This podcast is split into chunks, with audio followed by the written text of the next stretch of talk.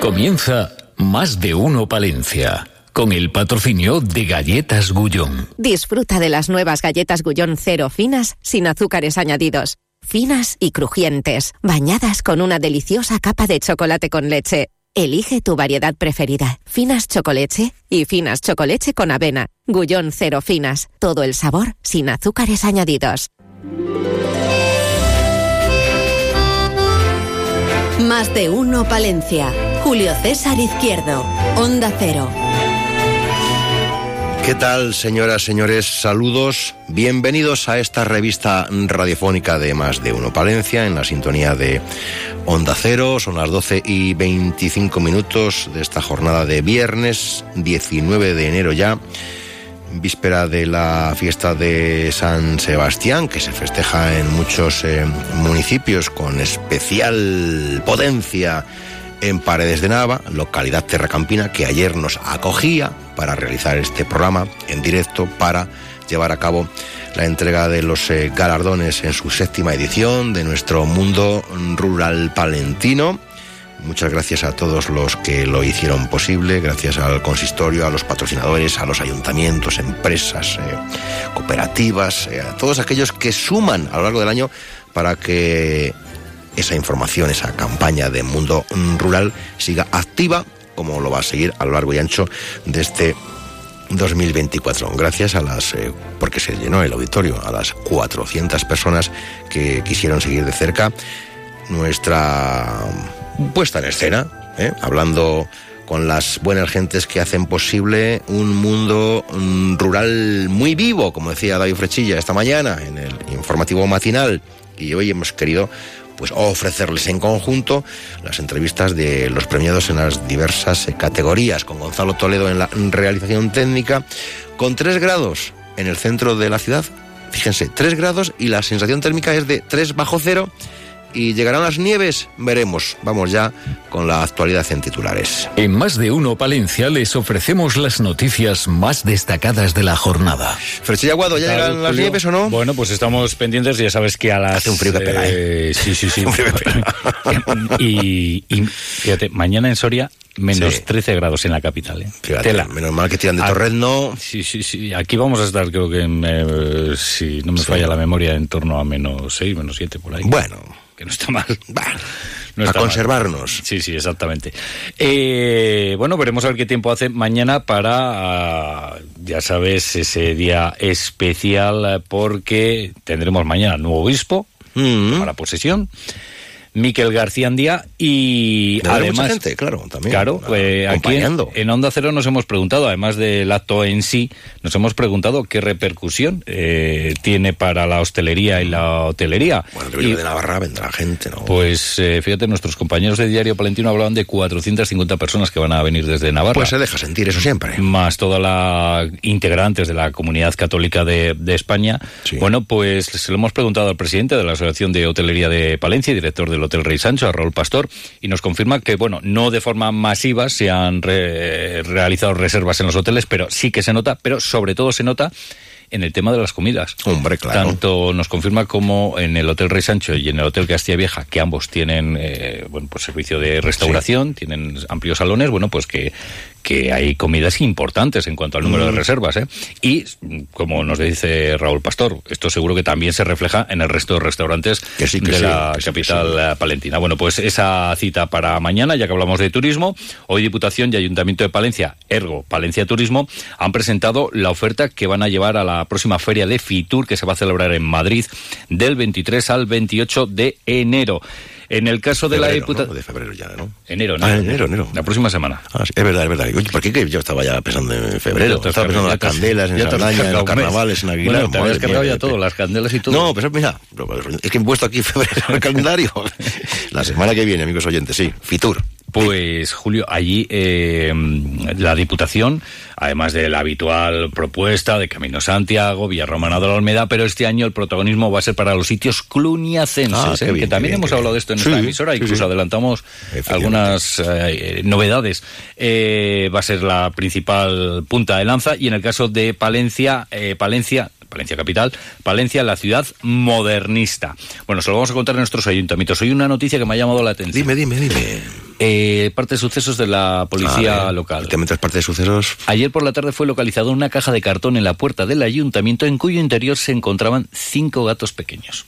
Ah. Mira, alguien que a lo mejor dijo, bueno, pues... Y lo deja a la puerta del ayuntamiento. Sí, quizás pues para evitar que esos gatos... Sí, sí pues puedan perecer de otra manera, pues dijo, bueno... Yo imagino que desde el ayuntamiento se habrán puesto en contacto En la protectora de animales que informa el consistorio que pues no recoge gatos. Y hasta aquí sabemos la noticia. No, no recogen gatos. No recogen gatos. No sabemos qué habrá pasado, pero bueno, nos ha parecido curiosa esa, esa noticia. Manifestación mañana Plataforma en solidaridad con Palestina. A las 12 de la mañana va a salir de la Plaza de España para finalizar en la Plaza Mayor. Bueno, luego escucharemos algunas de las eh, propuestas de las reivindicaciones que han leído en un comunicado la Diputación de Palencia, que a través del Servicio de Deportes y en colaboración con la empresa Male, ya sabes, esa empresa que se dedica al tema de bicicletas eléctricas y tal, que es puntera a nivel internacional, ha convocado un certamen de diseño para Mayot ciclista que se marca en el plan estratégico de subvenciones de este año. Gullón, seguimos hablando Gullón de deportes, porque el Club Deportivo Ocasos va a ser una de las entidades eh, que va a recibir el apoyo de Gullón. Y es que la galletera se compromete a hacer una aportación económica anual de 1.000 euros al Club Deportivo para impulsar su actividad, así como a colaborar con la aportación de 50 kilos de galletas. Hablaremos también de baloncesto, que había dado rueda de prensa, de Luis Gil, mm. entrenador bueno, que ha sido un, un subidón. Mira de González, es que González, ¿te acuerdas que estaba tristón estos días cuando no ganamos? Como... Y ahora entra por el tal que... Sí, sí, le he notado yo ahora que tiene otro semblante. Ya no tiramos o no tira los papeles en la caja de reciclar, haces una bolita y mm, apunta la canasta traca. y hace traca. Oye, como en cesta de ¿Cómo, ¿Cómo ha sido un subidón para Palencia? Gracias, David. 12 y 31 entramos en materia. Más de uno, Palencia. Julio César Izquierdo. Paco, Paco, Paco, que mi Paco, Paco, Paco, Paco. Ya está aquí Paco con la rebaja. Como oyes, este mes sin ilumina, las rebajas de Paco revientan los precios. Llévate miles de lámparas a precios de Paco, más económicas y con más, mucho más descuentos. Recuerda, ven ahora mismo a las rebajas de Ilumina, solo hasta fin de mes. Ven a Ilumina Palencia, en el Vial.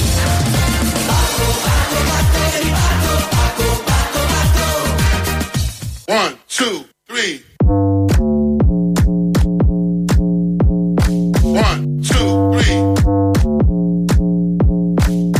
Haz de un día cualquiera un día especial. Disfruta del Skoda Kamiq con la tranquilidad de decidir en cuatro años si lo cambias, lo devuelves o te lo quedas. Infórmate en skoda.es. Autofam, concesionario oficial Skoda en Palencia, calle Andalucía 31. Más de uno Palencia. Julio César Izquierdo. Está aquí, claro que está aquí. Es nuestro profe favorito, ¿eh? responsable de la cátedra de micología, pero Juan Andrés Soria de Rueda, buenos días. Muy buenos, días. Súper reconocido por muchísimas más cosas, ¿no? Bien, nada, pues. O, la cátedra de micología es lo que le ha hecho popular, eh, para que nos entendamos todos. Seguramente porque pues estamos en, temas de tipo campestre, rural y y botánico y entonces eh, los hongos tienen mucho gancho, mucho gancho. Premio de honor Mundo Rural Palentino de Onda Cero 2023. Enhorabuena, ¿eh? Muchas gracias. Es para mí un enorme el, el, hombre del año. Bien, hombre, esto es que me pongo colorado, que ya y a mis años esto no, no puede ser. Fantástico, ¿por qué? Pues porque es una manera de, de decir, ah, mira, oye, estáis trabajando, todos los que estáis involucrados en apoyar el mundo rural, desde el primero hasta el último, que hay mucha gente, y entonces es una gran alegría y, esto pues tiene, además es que tiene un, tiene futuro, tiene futuro. El mundo rural... Parece que es algo que se dice por decir, para por quedar bien, ¿no? No, el mundo rural tiene futuro. Y después la gente ya cuando apaga el micrófono dice, está la cosa muy mala. Sí, en fin, hay, siempre ha habido pesimistas de, ¿eh? estos, pero luego hay optimistas. ¿eh? Ayer me encontré con una trufera que es, vamos a ir a por trufas. Sí. Vamos a ir a por trufas y las trufas las están mandando a Dubai, que no sé en este momento incluso ni dónde está, pero eh, sabemos que, sabe, dónde está, que, que, está, en fin, ya sabéis, ¿eh? que los productos de nuestra tierra y muchas Pero cosas. el futuro de lo rural, por ejemplo, pasa o ya está pasando por lo agroalimentario? Yo creo que sí. Uno de los puntos principales es la, industria agroalimentaria basada en productos que se producen aquí, ¿eh? sin por Pero tenemos complejillos. y tenemos complejillos y es el principal muro que tenemos. Los recursos que, que- que se producen en nuestra tierra son extraordinarios. Eh, Ya te digo yo que no es esto de que se lo lleven los más ricos del mundo, pero hay un todavía un complejo que hay que saber eh, atajarlo, ¿eh? hay que hablar con los especialistas en, en complejos. ¿eh? Ya, ya, Porque ya, ya, ya. todavía hay un, el punto de, ah, mira, es que lo del rural, es que eh, todos están en Madrid, eh, todos están en Barcelona y en Bilbao. Y digo, bueno, pero resulta que es que tú vives mucho mejor aquí y tus recursos son algo extraordinario. ¿eh? Y es el clima. Pero este yo, por ejemplo, cuando veo a un montón de chavales en una gran superficie de una gran ciudad, eh, con las salas de máquinas, con todas sus zonas de hamburguesas, de bocatas, de, de tiendas de ropa, ese móvil para pedir a, a través de Amazon, dices, ¡buf! Estos en un pueblo les da un síncope. ¿Qué ocurre? Salvo que sea verano, haya piscina, el mundo de, la, el mundo de las hadas, es decir, parrilladas, pancetadas, chorizadas y baile. Bien, luego, ¿Qué hacemos? Hombre, a ver, esto es exagerándolo todo, ¿vale? ¿Qué ocurre? Que luego, pues, en, en- yo soy de la idea que sí, tiene mucha, mucha, aparentemente tiene un gancho tremendo el, el, el ámbito este del, del bocho urbano, pero resulta que luego a la hora de la verdad, mucha gente que está ahí ansía el decir, ah, mira, oye, que también no- vemos gente que se vuelve a los pueblos desde la Sí, gran ciudad, ¿eh? Sí, no se hace mucha propaganda de eso, pero hay muchísima gente que le gustaría volver a un... ¿Que le gustaría? a- que le gustaría y que se siente eh, obligado, obligado en muchos casos. ¿eh? Y, y ansía, ¿eh? Luego muchas, hay mucha gente joven... Mucha gente que se jubila vuelve, eso sí. Sí, pero... Pero claro, muy agradecidos, pero no es población Sí, activa, es- entiéndase. exacto. En este sentido, egoístamente. Exacto, sí, ahí hay un problema... Aunque les pero- queremos mucho, ¿eh? que vengan, que vuelvan Sí, a casa, de verdad. los- exacto, parece extraordinario. Además es el momento para que muchos de ellos sabían un montón de cosas en relación con el con el medio rural y con muchos de sus mm, eh, los trabajos que se hacían. ¿eh? Yo me quedo admirado ¿eh? de alguno de la uno que sabe hacer unas cestas Hmm. que tienen luego un éxito bárbaro, unas cestas mm, garrotas que se hacen del Salix cantábrica, que era una planta que si tú quieres conservarla, tienes que hacer, seguir haciendo esas cestas. Es que yo soy de la idea que eso del vamos a co- conservar el planeta, que te sale ahí gente de la ciudad. Sí, vamos decir, a que- conservar el planeta. sí, pues resulta que como tú Que sí, no que- que, hagas que hay que conservar el planeta, hombre. apoyo al mundo rural, pero aquí en el Amazonas, Pero ¿eh? muchos no lo entienden. y no lo entienden porque se piensan que eso tiene que estar A veces, abandonado. algunos, un porcentaje, aunque sea pequeño, venga, para que luego no nos llamen y nos tachen de... dice, creen que incluso la culpa la tienen los pocos que viven en lo rural. Exacto. Es- Entonces, es- ahí que hay man- un- manda, manda, Sí, manda, sí. ¿eh? Eh, Exacto, exacto. Has dado en la diana. ¿Por qué? Pues pues, todos esos conservacionistas de, de, de ciudad. Y resulta que le echan las culpas a los que tienen el ganado, a los que tienen las Sí, porque ovejas. las vacas contaminan mucho. Eh, todo ¿no? tipo de improperios y eso es que habría que llamar a los poderes públicos, desde luego los regionales y provinciales, en nuestro caso no nos podemos quejar, pero a nivel incluso de la Unión Europea mm, y de, de los ministerios hay un desprecio hacia los del mundo rural, pero luego ¿qué ocurre? Que dicen, oye, que llega el verano, Mm, se em- empiezan los mega incendios, ya. y puede quemarse absolutamente todo lo que tú quieres proteger y es debido al abandono rural, ¿no? Entonces, eh, habría que establecer alguna serie de medidas para las Pero cuales... se va tarde, ¿no? Sí, creo yo que se va tarde, pero aún habría tiempo. Estamos a tiempo de que se reúnan las autoridades. Hay gente, hay gente en los ministerios ¿eh? que, interesada en esto, ¿eh? Pero no son los mandamases. Ya. O sea, si te digo Igual yo son que- técnicos, Eh, cargos... técnicos bastantes, ¿eh? De- tenemos, por ejemplo, pues eh, estamos sacando una serie de, de publicaciones y en colaboración con los ministerios y ves que hay técnicos que están, están por la labor nuestra, quiero decir, de promoción, de recuperación de esto. Luego hay ot- otras personas eh, que controlan el, el- iba a decir que cortan el bacalao, que no llegan a, a dar el, el paso para la recuperación, en la cual dices, oye, mira, es que tú vas a ir al pueblo Hmm. y vas a estar encargado de una serie de trabajos que imprescindibles para la conservación del, del ámbito rural.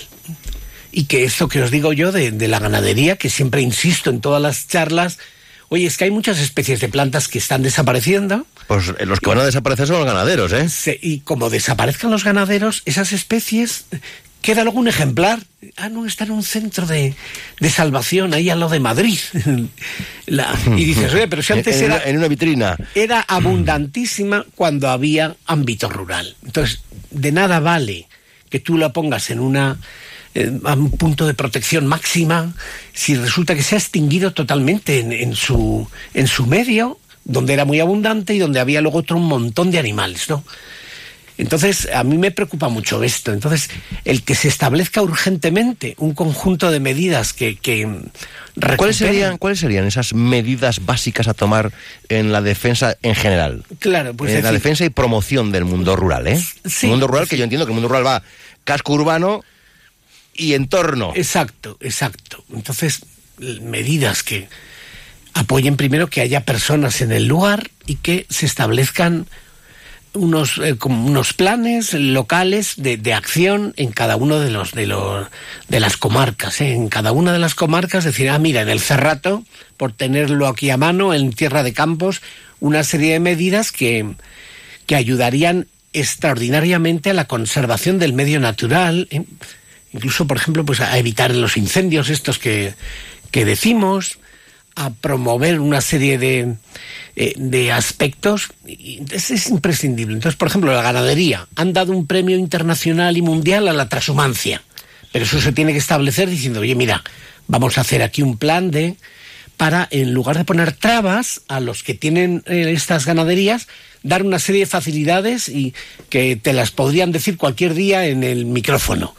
Mira, las vías pecuarias, hay muchas que están ocupadas, hay una serie de, de- de pegas que te ponen, ¿eh? que tienes una oveja y no te dejan meter la oveja en ese... Ah, y luego está el problema, el problema este eterno eh, ganadería lobo. Sí, entonces, ¿qué ocurre? También, ¿no? Sí, ento- entonces ha habido una coexistencia em, fantástica durante milenios de los lobos y el ganado por una serie de, de medidas. ¿eh? Una, pues, eh, pero una era el control. El momento, en- el momento en que había demasiados lobos, había que hacer un control, ¿eh? como ocurría con los jabalíes. Los jabalíes, por ejemplo, es un, un- un peligro gravísimo. Pero si ¿eh? es que ahí, ahí, ahí lo que no están los escritos. Sí, entonces esto afecta... ¿Quién lo sufre? El que va todos los días del pueblo a la ciudad por la carretera comarcal de turno. Ah, no, y se mata. ¿eh? Yo mm, atropellé a un jabalí en, en- en un... Y la Guardia Civil me dijo, en este punto mismo, en la carretera, ha Pues muerto habrá que hacer las muchacho". batidas pertinentes, pero como Sí. también está perseguido el cazador, Sí, el, cazador que está tienden a- perseguido. ya a Sí. confundir con furtivo. Exacto, exacto, exacto. Entonces, el cazador eh, correcto es el que está muy preocupado de que haya pocas liebres. Mira, de hecho hay gente ahora en la escuela que son eh, profesores y que son unos verdaderos eh, expertos en el campo. ¿eh? El- eh, Jorge Martín y mira otros, el mismo vicerrector que tenemos nuevo que, en fin también es eh, colabora con la cátedra de micología es gente que entiende entiende muchas de las de estos asuntos, ¿no? Y es a los que había que pedir consejo diciendo, oye, mira, hay que hacer tal y cual cosa, vamos a, a establecer un control. Porque esto de los lobos, si te digo yo que antiguamente los mismos loberos que cogían eh, no les hacía ninguna ilusión que desapareciesen los lobos, puesto que ellos dependían. ¿eh?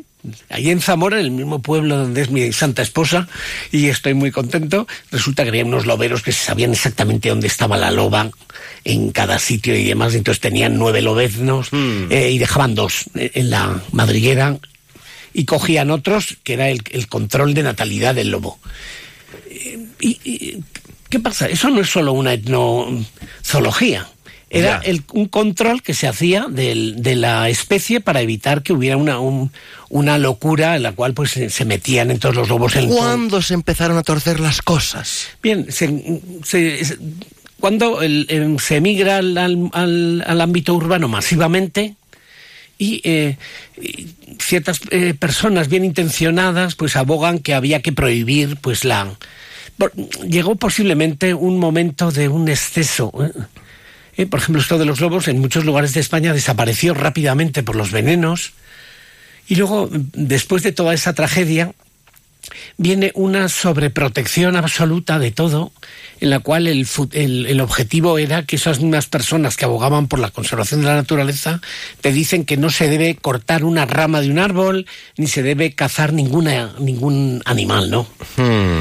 Y entonces este, eh, el, peli- el problema ha sido mm, ya modernamente con esto, el cual, pues mira, el- en el caso del lobo, que es un, fantástico animal y que se mantenía, ¿eh? se mantenía en muchas, en muchas comarcas y que aparece, y aparece en Madrid, aparece en- a las puertas de la ciudad de Madrid y entonces ahí ya nadie hace nada, nadie hace nada, no hay ningún tipo de medida, entonces los lobos, ¿qué ocurre? Que pierden el, pierden el, su eh, estatus de animal en, en el medio, entonces se convierte en un animal que eh, intenta enganchar a cualquier cosa fácil que haya y se mete en una granja o se mete y se come al perro del- en el chalet, ¿no? Entonces, ahí cuando llega ese tipo de cosas es cuando dices, hay un desarreglo. Es que esto de los osos, por ejemplo, que van a los contenedores, aquí ya hay un problema, un problema eh, muy relacionado con Ah. ¿eh? Es decir, los osos, un día como hoy, que tenían que Ujú. estar en la cueva, pues como hay unos contenedores llenos de comida y de restos de hamburguesas, aparecen en Ponferrada, eh, que es una ciudad estupenda. ¿Por qué? Pues porque hay unos contenedores enormes. Y eso ya genera un problema grave, porque ese oso en una ciudad que fíjate que alguien diría, ah, qué bonito, es que esto es... ¿Se acuerda la- lo que pasó cuando la pandemia? Que de repente los seres humanos estábamos encerrados y la naturaleza, la flora, la fauna. Sí, en, fin, ha habido mucho caso muy gracioso de, del- como está todo el mundo en la ciudad, los animales aparecieron en las calles Sí. de Valladolid y, y de, de todo, bueno, de cualquier sitio, ¿eh? de Barcelona y de, y de muchos lugares. Y alguien dijo, esto es fantástico, maravilloso. Sí, tenía ese eh, aspecto de qué divertido, mira, un corzo ahí en la, en, en la castellana. o- eh, tiene el peligro de que luego se pone eso en marcha, los coches, y entonces empiezan a, a morir atropellados muchos de estos animales ya que se habían dicho, oye, esto es estupendo, y muchas personas, ¿no? Hablando, No era- hablando de todo esto, de lo rural, eh, se habla mucho de la despoblación, se habla de la, de la repoblación. No sé si tanto de atender a los que están, para que estén contentos con servicios e infraestructuras, se mantengan, no se vayan, contagien optimismo y entonces otros deseen volver o venir. Eh, porque hablamos mucho de la despoblación, Claro. pero hablamos poco de los que están. Sí. ¿Qué ocurre? Pues que a los que están habría que darles más facilidades en lugar de poner más trabas. Es que se ha establecido una, eh, una especie de costumbre en la cual al que está, al, al pobre que está, le pones un millón de trabas. Ya. Y, y tiene unas ovejas y entonces le dicen que... Que las mismas normas que uno de Barcelona. Sí, exacto, como si estuviesen las ovejas en la, en la ciudad, entonces no le dejan pasar de un sitio a otro y tiene que pedir por triplicado en internet un permiso para que le hagan sa- pasar de un campo al campo de enfrente. ¿Y cuánto hay de... mm, estamos en un punto en el que se quiere urbanizar lo rural y ruralizar lo urbano?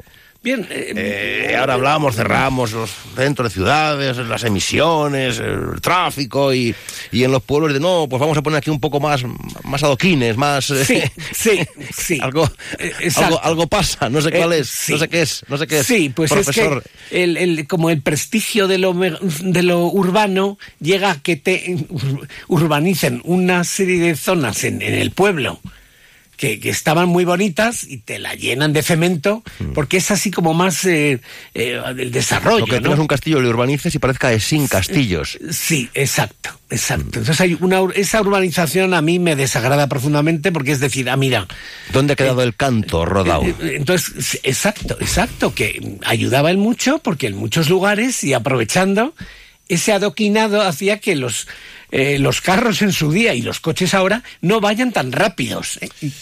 Y, eh, es imprescindible ese adoquinado. ¿eh? Es que habría que recuperar el adoquinado, quitar el asfalto en muchos lugares rurales también. ¿eh? Qué apasionado. Porque viene de repente una, no ambulancia, pero una, una camioneta y atropella a uno y lo mata en un pueblo. Y antes con los adoquines, te lo contaba, me lo contaba un señor, ¿eh? Uy, con los adoquines estos que había de, de granito.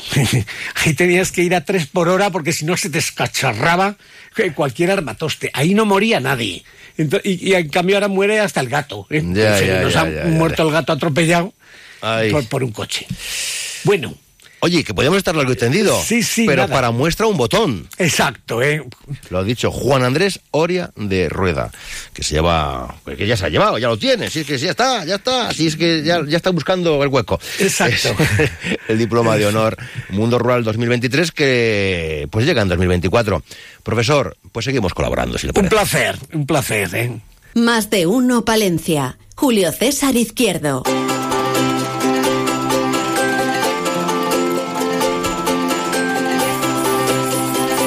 En este caso, empresa premiada, empresa mm, con mucha raíz eh, palentina, Productos Virgen del Brezo, ese galardón de generando riqueza. Qué bonito, ¿eh? Generando riqueza. Productos Virgen del Brezo, amigos oyentes, en- nos dicen, ¿eh? Porque hemos consultado información de, la historia, la historia de, de la empresa. Dicen que, y es verdad, en 1957 la montaña palentina era una tierra difícilmente comunicada, con pueblos, fiestas y costumbres de antaño, con sabor tradicional. Entre ellas destacaba la festividad de la patrona de la comarca, la Virgen del Brezo, un nombre que vincula las viejas tradiciones con los productos de una tierra tan especial como es precisamente la montaña palentina. Cuando se crea la empresa, amigos oyentes, se pretende reflejar estas tradiciones en un nombre vinculado al pueblo. Por ello, la familia Eras Olea decide crear su propia marca, Virgen del Brezo. En sus orígenes, eh, Virgen del Brezo inicia su actividad como empresa familiar dedicada a la fabricación de pan. En esta época, los vecinos aprovechaban el horno familiar de la empresa para elaborar sus propios dulces, con recetas caseras, sencillas y naturales. En Virgen del Brezo han recogido las viejas recetas de los habitantes de la zona y comenzaron con, la producción en serie de dulces de hojaldre y pastas caseras para surtir inicialmente las necesidades de los consumidores de esta nuestra provincia de Palencia y posteriormente y de forma gradual para atender la demanda de clientes de toda España y de muchos países de Europa. Ahí es nada. Ahora comercializan, se lo contamos en el programa especial que realizamos desde allí, una amplia variedad de productos de hojaldre, eh, organizados en varias familias y variedades y presentados en múltiples formatos, a cual todo más rico, la verdad, que van ampliando según la demanda del mercado. Bueno, tienen eh, muchos distribuidores, eh, llegan al mercado internacional y también al mundo de la marca blanca o de distribuidor. Y me quedo corto porque su historia es muy larga y muy rica y muy positiva. El director general es José María Cano. Buenos días, ¿cómo está la familia de Productos Virgen del Brezo? Bien, ¿no? Bien, bien, funcionando a tope. Buenos Ju- días. Julio, Julio César, buenos días. Eh, sí, sí, funcionando a tope. Eh, la verdad que no puedes hacer mejor presentación de la empresa. Es que nos encanta poder hablar de, de esas empresas creadas por la propia gente de aquí, ¿no, José María? Gente, eh, una empresa familiar que va creciendo, que va creciendo y va creciendo. Y que apuesta por su pueblo y por su comarca y por su gente. Ta- tal cual. Eh, la, la- la familia hizo una apuesta muy fuerte por Santibáñez de la Peña. Ellos obviamente son oriundos de, de Santibáñez y, la apuesta ha sido plena. Han hecho un trabajo espectacular hasta el punto de que, bueno, pues hace ya casi cuatro años eh, un grupo inversor eh, dentro del sector de alimentación decidió continuar con, con ese proyecto y después de casi cuatro años pues la fábrica casi se, se ha doblado. Se sigue invirtiendo en la misma con, con nuevos proyectos, eh, nuevos productos y bueno pues eh, la apuesta es clarísima por, por el crecimiento en, en- en la zona, con lo cual es de agradecer para los que somos de, de Palencia y nos gusta tanto esa zona. Yo creo que mucha gente no sabía que, que en Productos Virgen del Brezo había tanta gente trabajando, ¿eh? Pues posiblemente porque no hayamos hecho nosotros un ejercicio correcto de comunicación para que la, para que la empresa eh, se conozca mejor, eh, bueno, pues eh, por lo menos en, en, Valencia, ya que somos de Valencia. Bueno, la verdad es que estabais tan ocupados que no teníais tiempo de estas cosas. Oye, estamos a lo que, estáis a lo que hay que estar, ¿no? José María, a lo que hay que estar, al trabajo del día a día. Sí. Sí, sí, Ob obviamente eso es lo importante, pero, pero sí que es verdad que, también hay que hacer eh, un poco de labor para que, por lo menos en nuestra provincia, se conozca que, que hay muchas empresas pequeñas y medianas apostando por, por mantenerse aquí y, que bueno que es importante que, que se las conozca. Eh, vuestro caso y alguno más que les podemos contar con los dedos de la mano, pero bueno, eh, lo agroalimentario tenía que ser nuestro mm, buque insignia, nuestro potencial aquí en Palencia, si es que no lo es ya. Pues, pues eso parece, eso parece. Eh, hay muchas empresas dentro de, dentro de ese sector, empresas muy grandes de las que creo que nos tenemos que sentir muy orgullosos y otras que aunque no somos tan grandes, pero hacemos una apuesta muy clara por, por la provincia y por, y por ese sector. ¿Por dónde pasa el futuro a, a corto y a medio plazo de productos virgen del Brezo, José María? Pues yo creo que a corto plazo eh, asentar bien este proyecto de crecimiento y, bueno, pues a largo plazo eh, obviamente seguir creciendo, hacer las cosas eh, cada vez mejor, con más calidad, cuidar eh, cada vez más a nuestra gente y bueno, pues eh, lo que te he dicho, seguir creciendo. Es importante y crecer en Palencia. ¿Cuáles son las nuevas gamas que, que más funcionan ahora mismo de las que tenéis en el mercado? Yo creo que todas, pero bueno, yo es que el otro día estuvimos probando las palmeritas estas y dijimos, madre mía, que, que, que, que esto será pecado, esto lo prohibirán en, pronto, claro, lo prohibirán, porque no se puede comer no, cosas tan ricas. No, no, no, pe, pe, pe, pecado nada, déjate, no, no, no, no, es pecado, no es pecado. A ver, 2023 sacamos al, al mercado eh, una palmera eh, de mantequilla y esperemos que queremos consolidar ese producto en el 2024. Eh, toda la gente que lo ha probado le, encanta, ya nos pregunta que dónde se puede dónde se pueden comprar. Y vamos a sacar en breve unas eh, mini palmeritas rellenas de crema de, cacao y crema de, de canela. Que, que, bueno, las pruebas que hemos hecho, la verdad que, que han gustado mucho y esperemos que sea un producto que, que en el 2024 eh, triunfe. ¿Varían eh, los gustos y las preferencias de, entre España y otros lugares de, Europa? Bueno, depende de zonas, eh, puede gustar un hojaldre un poco más, más húmedo, pero nosotros que hacemos normalmente un hojaldre seco, eh, allí donde vamos eh, gusta, y más con, con la mejora de, de, receta donde estamos consiguiendo hacer un, un hojaldrado eh, más visible en el producto. Uh -huh. Bueno, y ampliando, ¿no? Con nuevas, eh, bueno, estamos ampliando la, la, la fábrica, entonces eh, siempre es motivo de, de, alegría porque eso se va a traducir en puestos de, de, trabajo y nada mejor que generar empleo y riqueza en, en la comarca, ¿verdad? Tal cual, tal cual. Este año hay proyectos de, de inversión pensando en ese, en ese crecimiento, en mejorar las líneas, en ir mejorando poco a poco eh, bueno, pues máquinas que, que, necesitan ya un, un, plan renove y eso bueno, pues va, va a suponer trabajar eh, mejor tanto por parte de, de, todo nuestro equipo como para sacar un producto pues eh, de, de, más calidad al mercado. Nosotros vimos a la gente muy contenta, muy entregada el día que estuvimos haciendo el programa de radio allí. ¿eh? La verdad es que se transmitía felicidad y eso es importantísimo. Hombre, yo, yo creo que tenemos un equipo de trabajo en toda la fábrica, en, todas las sedes de la fábrica que está, que está muy enchufado con el proyecto eh, y bueno, pues están trabajando a tope. Sí que es verdad que estamos creciendo y, y parte de ese crecimiento es también pensando en, en, que se trabaje, bueno, pues, pues mejor. Hay que crecer, hay que crecer con cabeza y hay que, que buscar eh, la gente que nos ayude a que la, bueno, pues que la fábrica se trabaje mejor. Pues eh, con esos datos nos vamos a quedar. Larga vida a Productos Virgen del Brezo y que todos lo saboremos. Hasta muy pronto. Un fuerte abrazo. Hasta luego. Buenos días. Pues esa, un abrazo pronto. Fuerte, adiós, adiós, adiós.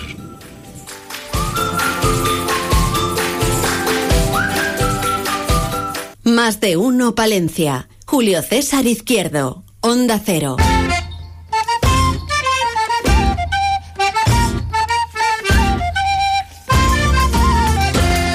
Vamos con la actualidad de España y del resto del mundo aquí en la sintonía de Onda Cero.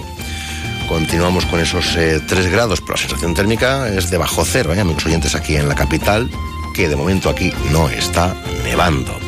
Vamos con la última hora de España y del resto del mundo y después eh, haremos en referencia al Aguilar Film Festival, al Itagra y al mundo de la arquitectura con Pilar 10. Pero eso será después del informativo de la una de la tarde, saludando a todos aquellos que nos escuchan a través de onda cero.es. No se vayan, cinco minutitos y continuamos en la radio cercana. que sabe bordar en plata y en oro la guarnición. Esta es la muy linda dama.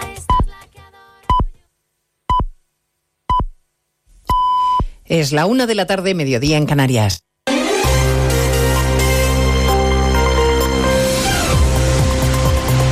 Noticias en Onda Cero. Buenas tardes, avanzamos a esta hora algunos de los asuntos de los que hablaremos con detalle a partir de las 12 en Noticias Mediodía, empezando por la arremetida general desde el Gobierno contra el juez García Castellón, que ayer decidió seguir investigando como un delito de terrorismo el caso de Tsunami Democratic.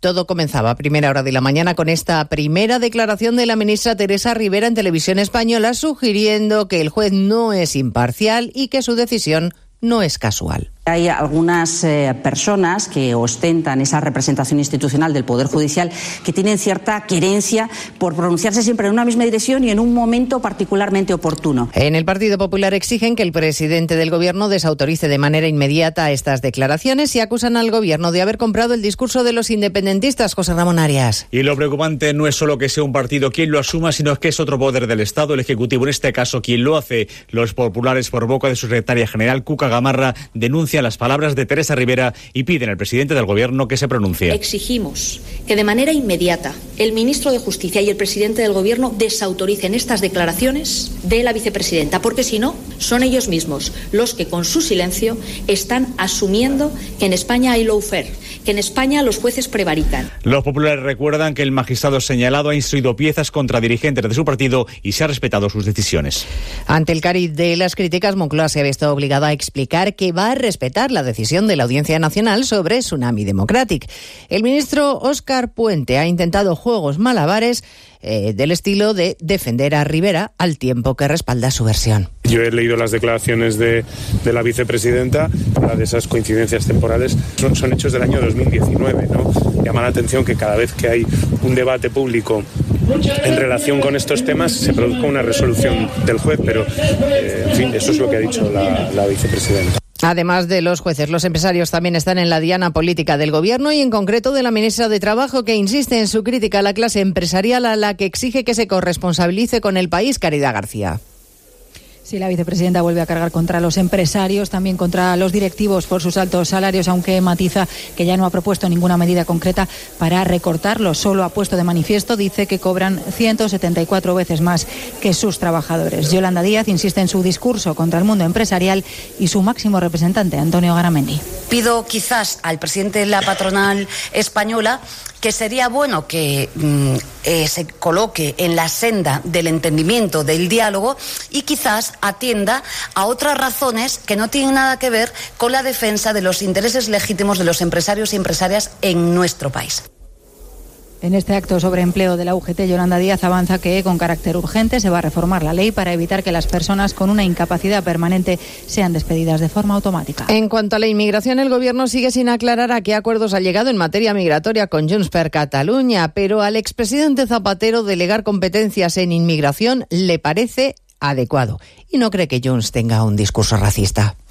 Se ha interpretado las palabras de Junts con alguna actitud eh, que pueda ser de rechazo a la inmigración. Yo, desde luego, no las comparto, pero no creo que haya sido así. No cree que haya sido así. Ha participado Zapatero en un acto informativo junto al ministro de Exteriores, José Manuel Álvarez, que reitera que España no se va a oponer a una misión europea en el Mar Rojo, aunque no confirma nuestra participación. Asunción Salvador. Porque España no tiene por qué participar en todas las misiones. Se ha justificado el ministro Álvarez, que ha reiterado que en cualquier caso no bloquearemos una misión europea en el Mar Rojo. Una misión que, como ha recordado, se discuten, eh, discuten el lunes los ministros de Exteriores en Bruselas.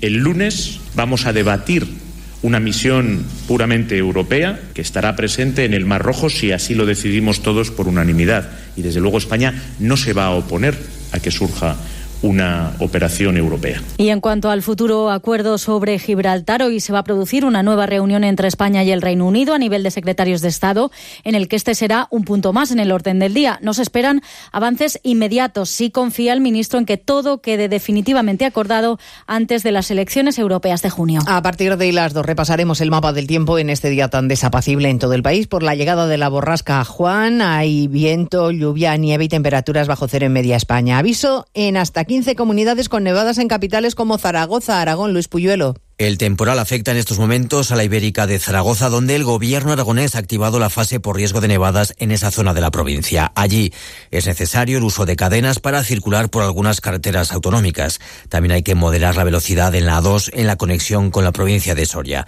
También está nevando en la provincia de Teruel, aunque apenas está generando problemas en las carreteras, ya que nieva en cotas muy altas. Pues de todo ello hablaremos en 55 minutos cuando repasemos la actualidad de esta mañana de viernes 19 de enero. Elena Gijón, a las 2, Noticias Mediodía. Como el perro y el gato. Como siempre, como todos los fines de semana, dispuestos a pasar un buen rato charlando de esos buenos amigos que son los no racionales que conviven con nosotros en nuestros hogares. Todo sobre las mascotas con Carlos Rodríguez. Sábados a las 3, domingos a las 2 y media de la tarde y siempre que quieras en la app y en la web de Onda Cero. Patrocinado por Menforsan, los especialistas en cuidados, higiene y cosmética natural para las mascotas. Te mereces esta radio. Onda Cero, tu radio.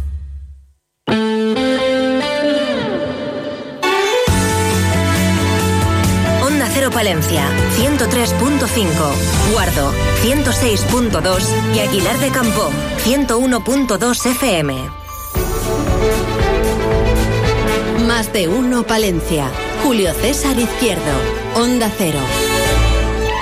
Tiempo para seguir reconociendo el trabajo y la labor de los eh, colectivos, empresas, instituciones y personas que abogan, que luchan, que están ahí en el día a día en las cuestiones de nuestro ámbito mm, rural, en el ámbito educativo, formativo, cultural, en fin. Mucho, mucho material y tres invitados, tres, porque tendremos que estar ahora enseguida con Pilar Diez, arquitecta, que se llevó uno de los premios Mundo Rural, con el director del Itagra, Asier Saiz, porque Itagra también se llevó otro de los reconocimientos de esta casa, y con la alcaldesa de Aguilar de Campo, María José Ortega, porque también el Aguilar Film Festival se llevó otro reconocimiento. Eh, continuamos, una y siete, segundo tiempo. Más de uno Palencia. Julio César Izquierdo. En Gadis puedes encontrar a Julia, que heredó el buen comer, comprando chuletas de aguja de cerdo a 4 euros con 95 céntimos el kilo. Y la mejor variedad en frescos para que disfrutes a tu manera. Gadis, tienes buen ojo. Gadis, en confianza. En Rapimueble simplemente más bajas. Dormitorio ahora 139 euros. Apilable de salón 159 euros. Más ahorro, más ofertas, más barato. Solo en Rapimueble, el líder en rebajas, calidad y garantía. Más de 230 tiendas en toda España y en rapimueble.com. Más de uno Palencia. Julio César Izquierdo.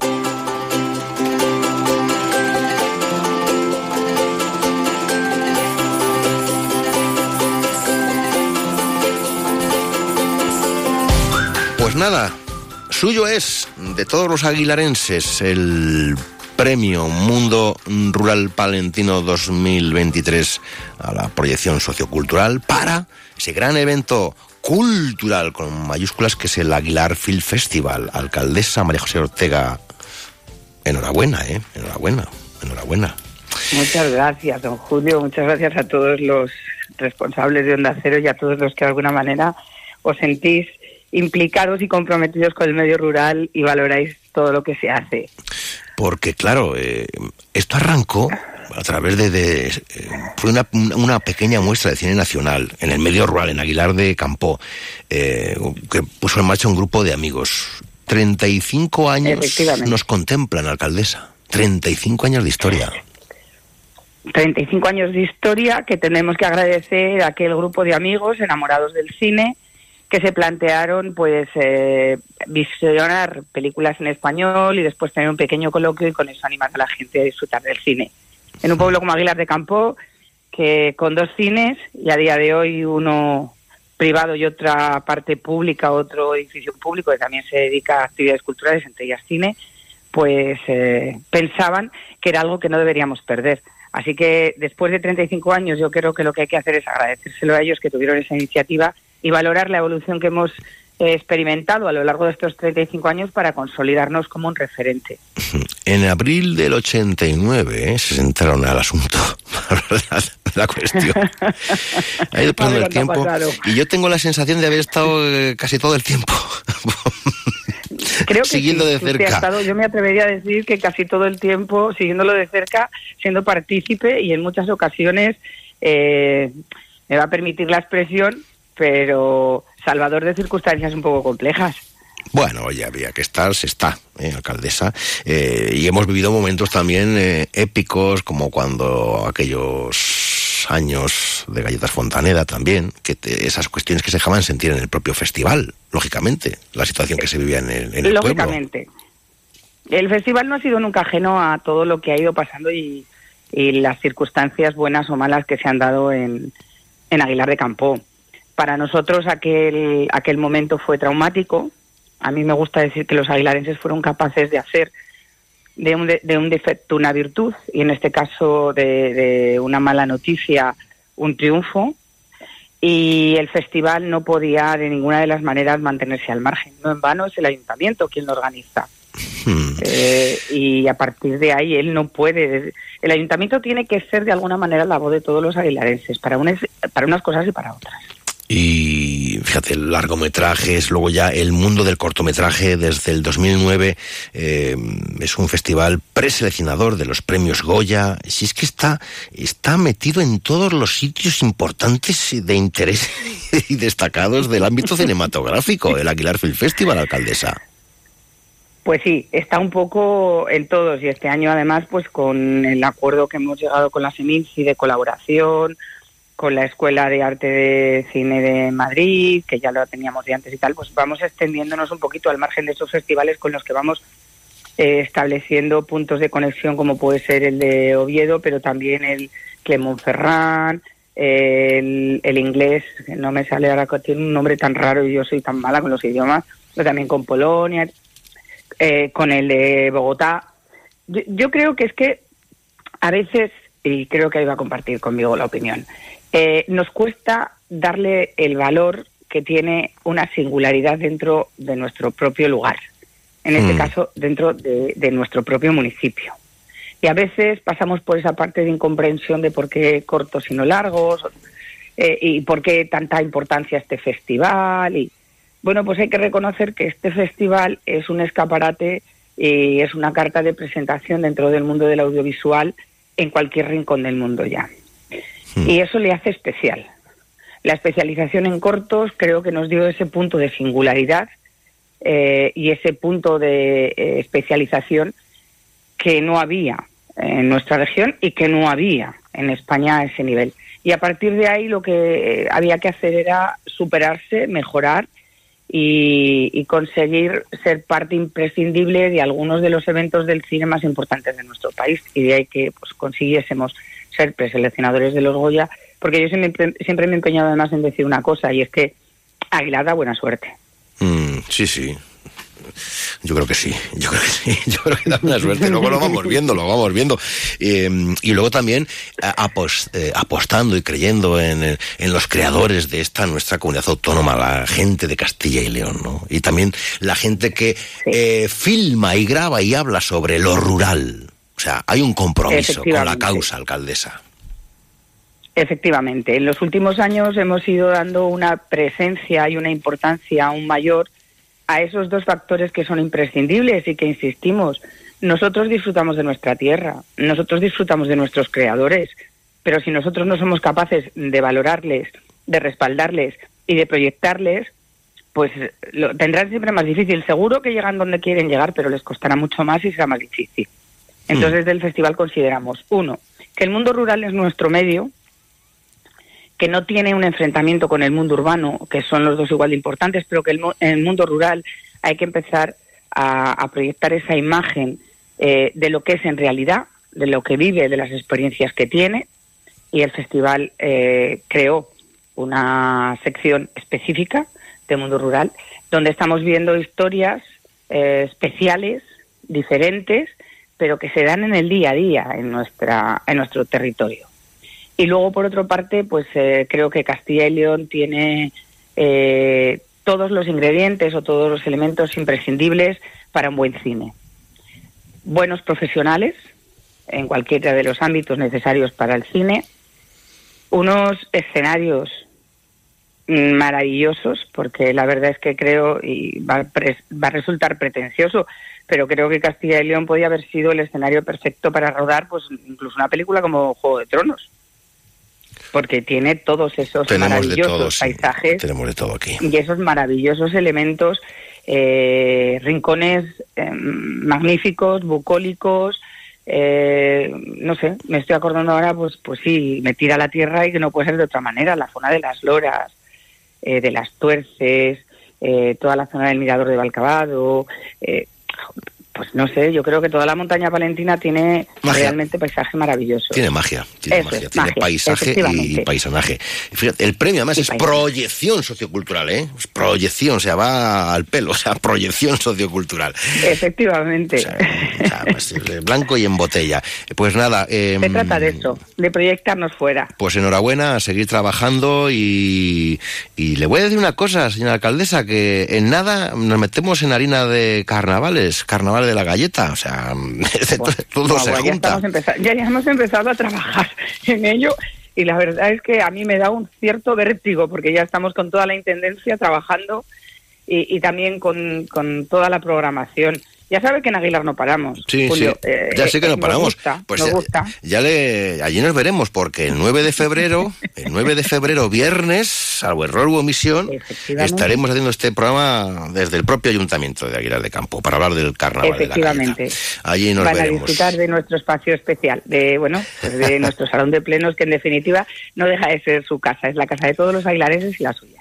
Adiós, doña María José Ortega, alcaldesa de Aguilar de Campo. Buenos días, adiós. Adiós, Julio, buenos días y muchísimas gracias nuevamente a Hora Cero por este reconocimiento. Más de uno Palencia. Julio César Izquierdo. Soy Fernando Onegan y te lo quiero contar. Estoy redecorando mi casa con los mejores profesionales. Mis amigos de Olimpo Muebles de Medina del Campo me garantizan lo que necesito. Asesoría, experiencia de 40 años, calidad, cercanía y los mejores precios. Haz como yo. Acude a Olimpo Muebles en la ciudad del mueble, Medina del Campo. Y ahora en Olimpo Muebles 30% de descuento. 30 días con el 30% de descuento en todas tus compras. En todas. También en nuevas colecciones. Recuerda, solo hasta el 18 de febrero. 30 días con el 30% de descuento en Olimpo Muebles. Medina del Campo. ¿Buscas un lugar para vivir y disfrutar? Villamuriel de Cerrato es la respuesta. Servicios, industria, patrimonio, naturaleza y calidad de vida en un lugar estratégico. Las ventajas de una ciudad con la calidad de vida de un pueblo. Pasado, presente y sobre todo futuro. Ven, vive Villamuriel. Más de uno Palencia. Julio César Izquierdo. Pues ya lo saben ustedes, eh, diploma Mundo Rural Palentino, Ayuntamiento de Paredes de Nava. Ya saben ustedes con la denominación Innovación Agraria. Pues este año ha sido para el Centro Tecnológico Agrario y Agroalimentario Itagra. Así es, Saiz, buenos días. Muy buenos días, muy buenos días. Eh, buena forma, ¿no?, de arrancar un año. Bueno, con, con un nuevo reconocimiento porque ustedes tienen ya bastantes, ¿no? Unos cuantos. Yo igual me he perdido alguno, pero unos cuantos tienen. Tenemos varios, pero hace mucha ilusión esto, ¿eh? Es una... Como que es en casa, ¿no? Sí, es una forma de empezar el año muy, muy, muy interesante, muy ilusio- con mucha ilusión y además valoramos muchísimo eh, quién nos da este premio. Eh, ¿Qué es la innovación agraria? ¿Se puede preguntar a alguien? La innovación agraria es pensar en el futuro de la agricultura. O sea, pensar en el futuro de la agricultura. Por lo tanto, la agricultura tiene futuro. Tiene muchísimo futuro y tiene que tenerlo en Palencia. Y tiene que tenerlo desde Palencia. Y tenemos que innovar desde Palencia, iba a decir al resto del mundo, ¿eh? y lo digo con todo, con todo el orgullo. Ahora mismo estamos comenzando proyectos nuevos de ámbito europeo y, y coordinando, vamos a coordinar proyectos nuevos con otros países, con Francia, con Portugal, vamos a empezar proyectos con entidades de Alemania y todo ello desde Palencia y eso creo que hay que valorarlo que a veces se nos olvida que tenemos grandes posibilidades. Porque como hablamos mucho de que si estamos mal, de que si somos poquitos, que si la despoblación, que si se va la gente, que si no hay empresas, y luego hay sectores como el vuestro que son punteros. Sí, es una pena que seamos poquitos. Creo que ese es el gran reto que tenemos en la provincia de Palencia y este premio es un reflejo de ello, ¿no? De, del esfuerzo que tenemos que hacer por recuperarnos, pero la calidad es alta. ¿eh? O sea, yo creo que desde Palencia somos un referente, por ejemplo, en la agricultura y en la innovación. Eh, proyectos con otros países, eh, ¿ellos van por delante o ellos siguen nuestra estela? Vamos un poco de la mano. Lo bueno el mensaje positivo que quiero lanzar es que, estamos en, primera línea y que estamos obteniendo fondos y proyectos de, primer nivel. de primer nivel. ¿Cuánta gente eh, conforma la familia Itagra? Pues ahora estamos unas 30 personas. 30 personas. Que alguien puede decir, ¿eso es mucho? ¿Es poco? Eh, es mucho para mí. Eh, pero va a ser más, yo creo. La idea es que crezcamos. Eh, seguimos buscando profesionales de la innovación, seguimos, buscando personas que nos vayan dando eh, ideas y que vayan trabajando nuestros proyectos. Nuestra idea es crecer. La idea es crecer. también hay buena, buena mm, colaboración ¿no? con otras instituciones. Hay buena colaboración con otros centros tecnológicos de, de Castilla y León, con todos ellos hay buena colaboración con empresas, con empresas palentinas, eh, con el CTC, por ejemplo, que es otro centro tecnológico de referencia. De referencia, sin duda, sin duda. De la provincia de Palencia tenemos mucha, muy buena coordinación y mucha colaboración, y eso creo que es muy importante, esa red de colaboración y esa, ese apoyo mutuo es, es, muy importante. Con Diputación siempre de la mano también. Diputación para nosotros es un, apoyo indispensable al que le estamos enormemente agradecidos porque siempre ha confiado en nosotros y nos han apoyado. Em, ¿En Castilla y León nos conocen? Es decir, ¿saben que el Itagra está en Palencia y que desde aquí se mueve el cotarro o no? Por hacer un poco de patria chica, ¿eh? por eso digo en plan así coloquial. Yo creo que sí. sí. Nos puede quedar todavía trabajo y recorrido, pero yo creo que sí. Nuestro objetivo es crecer ya a nivel nacional e internacional.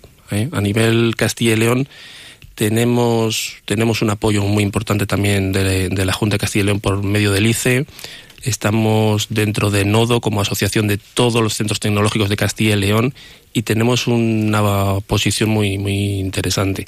Nuestros retos ya son a, mayor escala, salir salir al resto de España donde igual somos menos conocidos y participar cada vez más en proyectos europeos. Itagra hace análisis de, la situación agraria, ganadera, de cómo está el sector, de cómo están las posibilidades, de si hay que cambiar los estilos, los cultivos, las costumbres, las tendencias, em, si hay que innovar, que eso es lo que lleva al premio para ser más competitivos y sobre todo para tener un presente que tenga futuro o, cuesta? ¿Es una especie, digo yo, proceso de evangelización o los datos son los datos?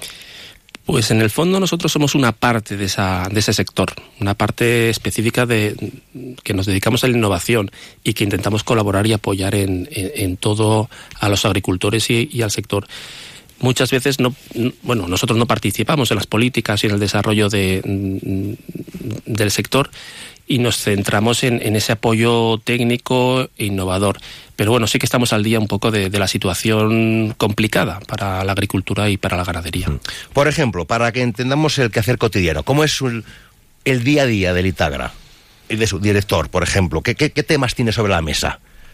¿Cómo es el arranque? Bueno, pues el arranque mm, suele ser curioso porque realmente no sabes qué te va a pasar ese día, ¿no? Tenemos muchos frentes abiertos, muchos proyectos y entonces, bueno, pues eh, lo que hacemos es un, una reunión con los técnicos, con la coordinadora, en este caso Raquel, y con el resto de técnicos, y vamos coordinando un poco esos trabajos, vamos viendo el avance y depende un poco de, de cuál sea el, el, hmm. problema de ese día vamos, vamos adaptando.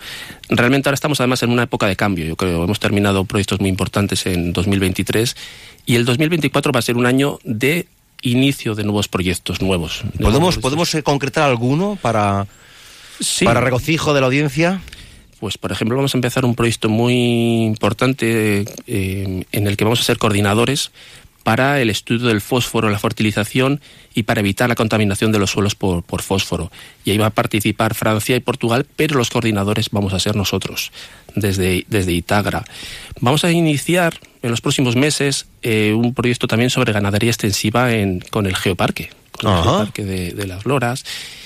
Mm, vamos a empezar también un proyecto sobre agricultura y plantas fotovoltaicas, sobre lo que se conoce como agrovoltaica, a nivel de gestión del territorio para que pues eh, se compatibilice la agricultura y, estas plantas fotovoltaicas. Y aquí, por ejemplo, participará mm, varias entidades alemanas y también la Diputación. La Diputación ha sido también parte de este, de este proyecto. Y, por ejemplo, tenemos otro proyecto muy interesante con otros investigadores de la universidad que se llama Ciragua, que consiste en un proyecto para la mejora de semillas en cultivos en el sur de, África, en países como Ghana o Cabo Verde.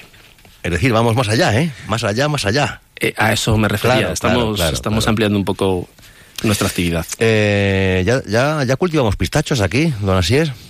Pistachos, almendras, el olivo no está lejos. Lo del olivo sorprende un poquito, ¿no? Sorprende, todavía hay ciertas incertidumbres, pero bueno, en el futuro entiendo que va a haber más alternativas que las tradicionales. Sí, pero ¿por qué no queda otra? Porque lo dice la PAC, porque lo dice la vida misma. ¿Porque lo dice el mercado? Porque lo dice, el, lo dice el cambio climático.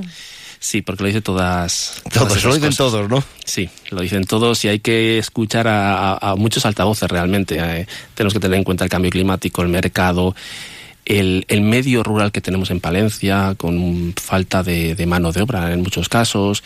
Mm, hay, hay empleo en lo rural, hay empleo en lo agrario. Sí. Pero no se cubre. Mm, pero hay que adaptar un poco los cultivos y nuestra actividad agrícola a, ese personal disponible. ¿no? Hay cultivos, por ejemplo, que requieren mucha mano de obra que no tenemos. ¿Cuál es la alternativa?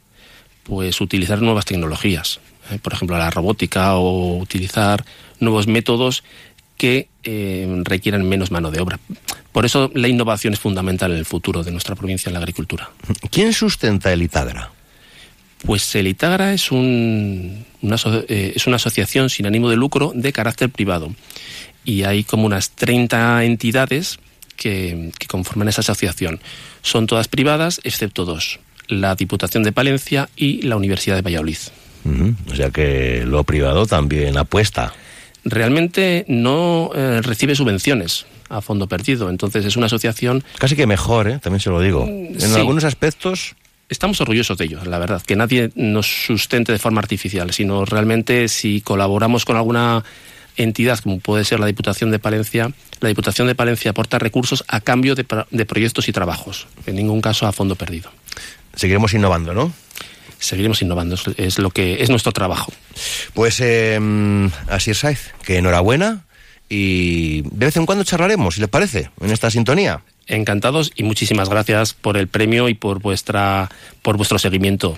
Más de uno Palencia. Julio César Izquierdo. Soy José Luis Fraile, ganadero y presidente de la IGP de Lechazo de Castilla y León.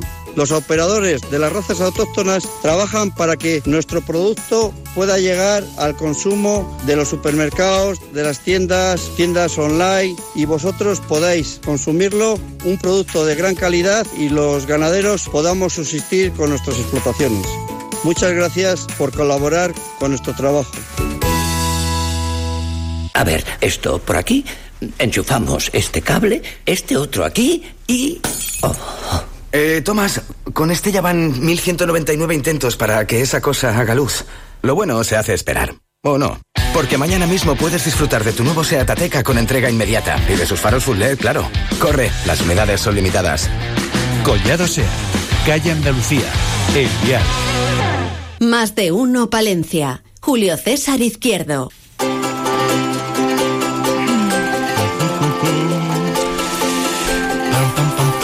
Esta sintonía es pegadiza, ¿eh? La del mundo rural palentino. Rural palentino. A veces vas a decir la R y te... Pilar 10, buenos días, ¿cómo estamos? Hola, buenos días. Arquitecta.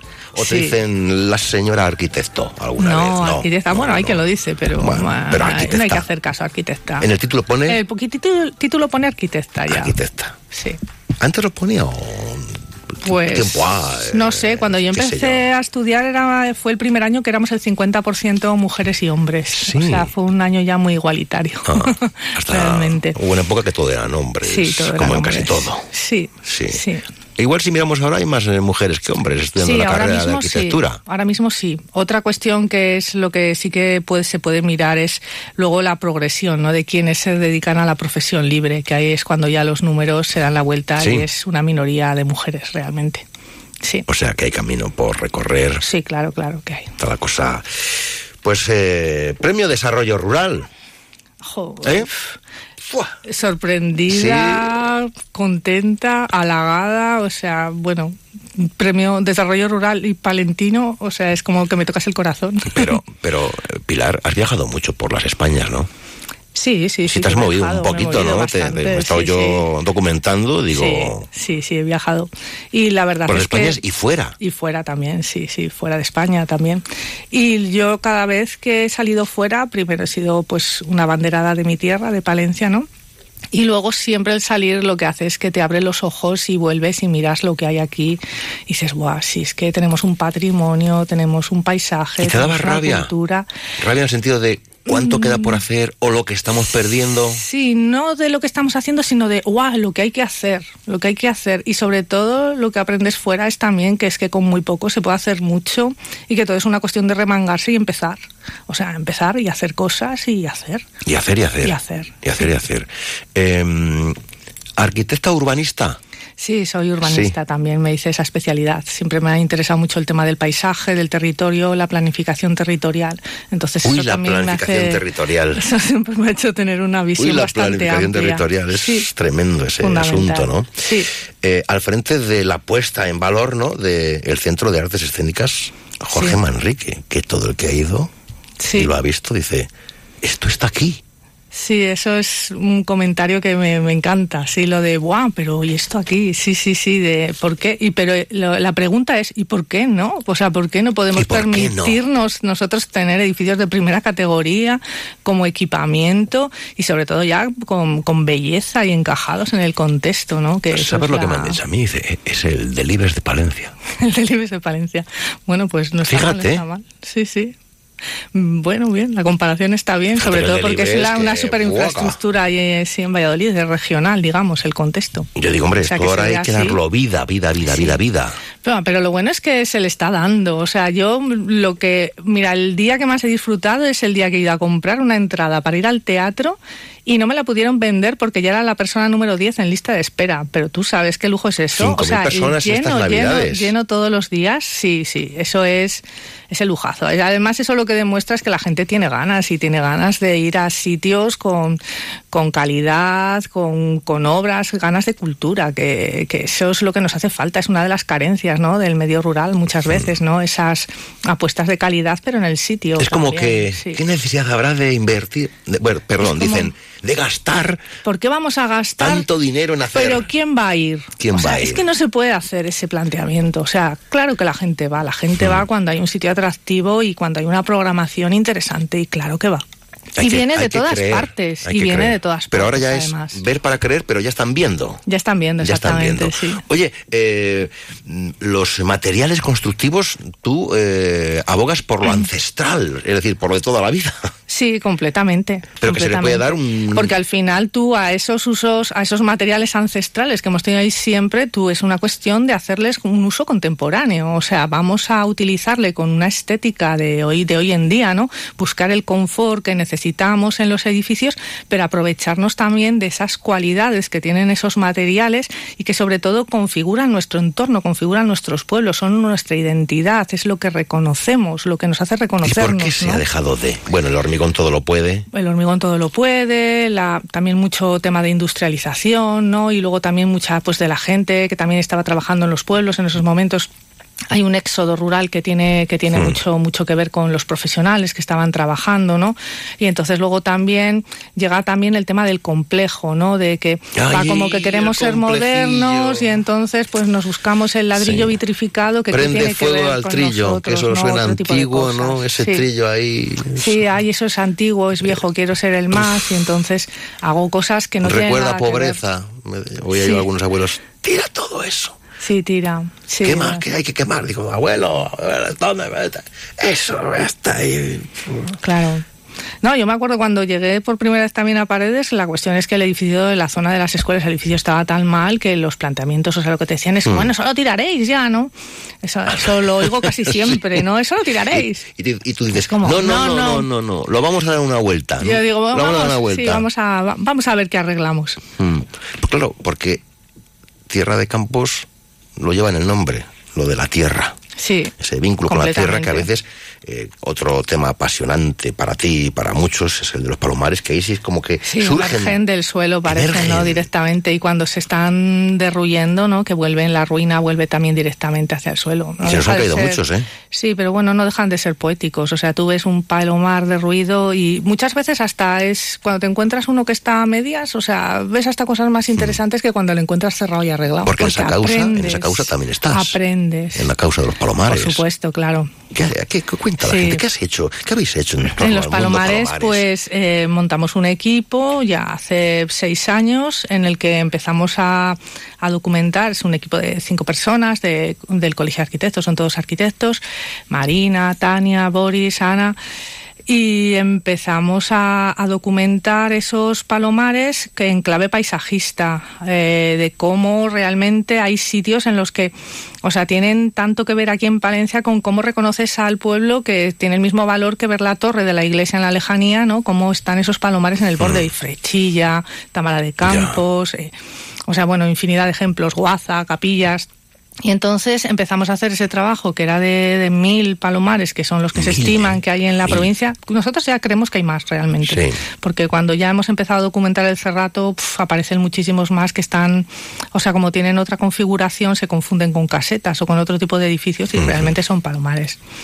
Y entonces ese trabajo, pues, eh, se ha convertido en la forma de actuar también generando rutas alrededor de ellos y puesta en valor con los propios municipios, ¿no? De que sea la gente misma la que se haga cargo de, de saber lo que tiene realmente, ¿no? Y de que todo en un conjunto hacen que esta provincia realmente tenga una riqueza también tipológica súper interesante, ha hecho que este programa, este proyecto se convierta en un referente. O sea, hemos ido a hablar de esto a- en Barcelona. Imagínate, el Instituto de Arquitectura Contemporánea de Barcelona y ahí hemos estado hablando de los palomares de Palencia y, ¿Y de esta forma de queda? documentar.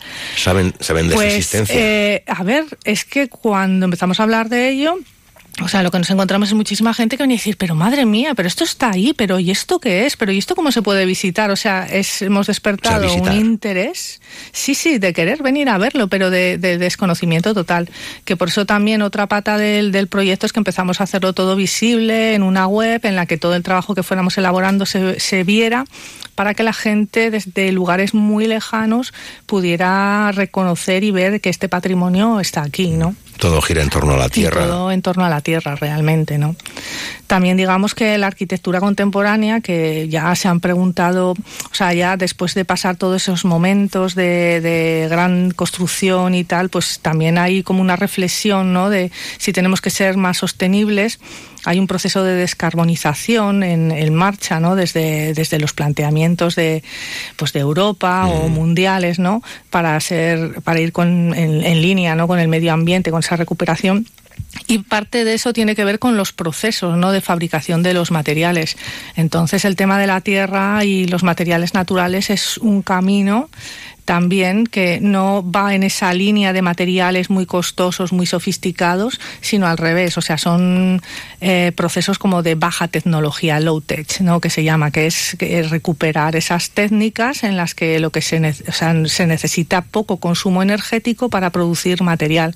Entonces, realmente esto es una vía de desarrollo completamente de la arquitectura contemporánea, y a la que yo creo que también no nos va a quedar más remedio que, que No queda otra. ahí. Y si yo digo mitin Terra Ibérica, ¿qué pasa? Bueno, pues eso es un encuentro también que Esta, esta llevamos Pilar seis están todos los fregados. Sí, bueno, yo me considero arquitecta activista, eso desde Está luego, o sea, de generar activista, Sí, sí. sí. Entonces, el, el generar esa, esa actividad también con, con el equipo de Palomares de Palencia, ¿no? que al final era una forma de que ese trabajo que estábamos haciendo aquí lo pusiéramos en ese contexto de la arquitectura contemporánea que se está produciendo en, en España, en toda la península, y que al final realmente es minoritario, son pocos arquitectos los que están trabajando en estas líneas aunque también estamos viendo que cada vez hay que cada vez hay más y entonces hacer esa difus- difusión y esa puesta en valor y en, y en contexto de unir ese patrimonio que nosotros tenemos aquí en Palencia, que es un referente de arquitectura de tierra, con toda esa producción de arquitectura contemporánea que se está dando en la, en la península. O sea, te cuenta que el Premio Nacional de Arquitectura de este año son viviendas de protección pública en, en Mallorca y son eh, viviendas hechas con bloques de tierra compactada. O sea que tan lejos no estamos. Ahora mismo yo creo que Palencia en esto es un referente. Mm. Dicen que nos hace falta vivienda en lo rural. Sí, pero yo creo que también tenemos muchas que restaurar. Muchas. Muchas. Hay mucha vivienda vacía y muchas viviendas que tienen posibilidades de, de prolongar la vida, la vida útil de eso que ya está edificado. Y sobre todo también muchas con estos materiales y con esta envergadura, con esta entidad tan potente, que sería una pena que se desaparecieran y se sustituyeran por elementos completamente ajenos al, al contexto, ¿no? O sea, al final también, o sea, si nosotros queremos tener unos pueblos atractivos en los que la gente quiera vivir, los pueblos tienen que ser bonitos. ¿Y por qué? Y luego la pregunta es, ¿pero qué es eso de un pueblo bonito? Eh, ¿Qué ¿no? es eso de un pueblo bonito? Pero todos, ah, pero si nosotros pensamos, ¿a Es qué pueblos nos pueblo hemos bonito, ido a pero- visitar? pero ¿Qué pueblo hemos ido a recorrer? Hay mucha normativa, todo me cuesta mucho pasta. Cuesta, que- pero ¿a qué pueblo vas? O sea, a Ampudia irías a pasear. ¿Por qué? Mm, Hombre, Pues eso es muy recomendable, Ampudia- lo recomiendan los médicos, Claro, los pues farmacéuticos, eh, exactamente. los arquitectos, las arquitectas. También, exactamente. Entonces, o sea, o, o, O Astudillo. O, o Astudillo, Bonito, exactamente. ¿no? Son pueblos. La Pilar Astudillo, digo yo que le llamará la atención. es maravilloso. Claro. es recomendable 100%. Tanto Eh, por arriba como por abajo. Como por abajo, sí, porque también Es tiene mágico, vida ¿eh? por abajo. Sí, sí, sí, sí. Y en septiembre se llena más. Pueblos bonitos, es verdad, la gente Sí, o sea, son pueblos a los que vas y a los que en un momento ya dado dices, jo, es que me ven- vendría a vivir aquí, qué bonito, ¿no? Entonces, ¿por qué? Pues hagamos que nuestros pueblos sean bonitos. va. ¿Y Pero luego lo dicen, pero luego, ay, de... Luego cuesta, pero bueno, pero mm, al final eso es un planteamiento también global, porque al final eso entra dentro de ti, de que cuando estás invirtiendo en tu casa, en arreglar tu casa, no piensas o te planteas en hacer una ñapa, sino que te Ya. Que tu casa quede preciosa. ¿Por qué? Porque la del vecino también lo es. Sí, ¿no? hay un entonces hay un ahí, efecto ¿eh? contagio en el que todo, o sea, cuando la gente hace las cosas bien, los demás también quieren, Mm. ¿no? Y es porque vas a ser tú el de la casa fea. Ya, ya, ya. O sea, ya, ya. lo que hay es que dar la ¿Tú vuelta. abogarías eh, siempre por puertas y ventanas de madera? Bueno, Porque es que ahí luego hay que es- pin- eso es controvertido hay que porque hay que pintarlas- hay que pintarlas. los años, pasa ¿eh? que creo que hay sitios en los que realmente, o sea, tienen que ser de madera. O sea, es que no se puede, no se pueden poner de Han mejorado mucho, de pero PVC. se nota, ¿verdad? Se nota, se nota. Y al final cuando se nota y estás dando gato por liebre, pues mm, no, no, no queda, no queda tan bien, se reconoce. Hay sitios en los que hay que hacerlo. Luego hay otros sitios en los que, bueno, pues no, pero puedes tener unas, unas ventanas perfectamente, que a lo mejor no tiene que ser imitación de madera, si lo peor. Yo siempre he dicho que Lo peor es imitar. O sea, que igual si es son más que caro. son, Igual es más caro, ¿eh? y si no, que no. Porque o sea, bueno, al final el mantenimiento y tal. sí, Si bueno, tengo que hacerlo porque el pueblo tiene que estar bonito, que yo abogo por eso, pero también que me ayuden. que te ayuden, exactamente. Claro, Claro, que es que ahí tienen que ir esas Porque a veces contraprestaciones me ponen, también me los ponen eh, a ver que lo sufro, eh, normativas. Claro. Pero ayúdame, en algunos como- casos ayudan, en otros no. Pero digo, oiga, es que yo tengo siete pesetas. Es como las zonas de Me parque. piden gastar 14. Claro, pues, pues ayúdame Es con por el turismo, ya, ya, pero mm, No, pero tiene que haber una ayuda. Yo en eso soy partidaria de que haya, o sea, yo creo que hay sitios, o sea, o por ejemplo, pues las zonas de la montaña también, Mm. o sea, que son tienes esas zonas de parque natural en las que hay Claro, unas claro, normativas tan Aunque sea una estrictas, ficha para el elefante ¿vale? azul, pero hay que ayudar, hay, que ayudar, bueno, pero hay que ayudar a los a los que viven allí también, que son los Sí, que mantienen el es, tejido en ese es. territorio. O sea, y que gente Pero, viva pero es allí, que eso es lo si sencillo, no- pero a veces se nos olvida. Sí, claro. dices, hombre, esto es así. Ah, También. ah, pues no, no es así de cara a las administraciones o de cara a las políticas. También es que la cuestión es dónde se hacen esas políticas, ¿no? Mira, yo he participado varios años en el proyecto este del G100 que llevan desde Soria, ¿no? Que son 50 hombres, 50 mujeres haciendo ideas eh, sobre para el desarrollo rural, ¿no? Prototipos de, de, proti- Hmm. de proyectos. Y ahí lo que siempre hemos tenido como muy en muy muy claro es que las políticas se hacen desde sitios que no se ponen como las gafas de verlas con, con ojos desde lo rural. O sea, son Ah. normativas que se hacen para las ciudades o para los, los grandes sitios o las viviendas o los pisos y tal, y cuando esas normativas o esas ayudas se trasladan al medio rural, no hay manera de cumplirlas. O no hay manera de cumplirlas o no hay manera de acceder a esas ayudas. ¿Por qué? Porque aquí somos poco, a veces hablas de viviendas de son segunda residencia. O sea, te encuentras con una serie de trabas que nadie ha pensado, porque nadie se ha puesto a pensar cómo esas, esas políticas se implementan en el medio rural. Y entonces eso es un ejercicio que hay que, que hay que hacer realmente. En otros países sí que hay alguna experiencia de que se ha hecho ¿no? y esto que se llama rural proofing, o sea, es algo necesario para que realmente llegue a la gente y a la gente que está en los pueblos. Por eso se lleva, ya lo tiene, ahí está. Este diploma mundo. Bueno, muchas gracias. Bueno, desarrollo rural, o sea, que es tan amplio, o sea, Sí, es muy amplio, sí. encantado. Yo encantada, sí, de verdad. Adelante, Encantada, sigamos ahí, Pilar. Sigamos ahí, que Palencia tiene un Pilar, futuro ¿eh? muy grande. los pilares de nuestro desarrollo rural. Sí. Hasta pronto, buenos días. Muchas Adiós. gracias. Hasta luego.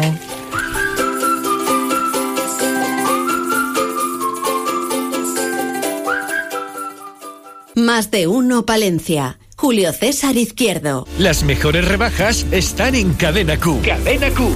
Cientos de artículos a los mejores precios. Pijamas señora, caballero y niño. Batas dormilones de coralina. Además de ropa de sport y de interior con las mejores tendencias. Ven a las rebajas de Cadena Q. Cadena Q. La tienda del ahorro en Palencia. Calle Mayor 97. Más de uno Palencia. Julio César Izquierdo. Onda Cero.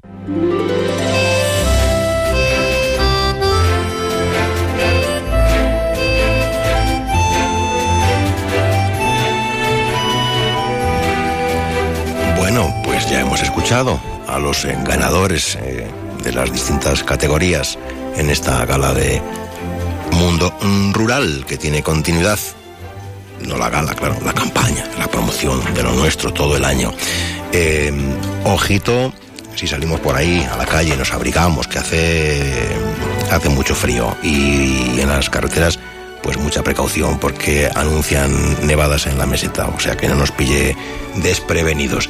Es muy tarde ya y 46 hasta las 2 en más de uno Palencia nos cuentan muy bien contadas las noticias.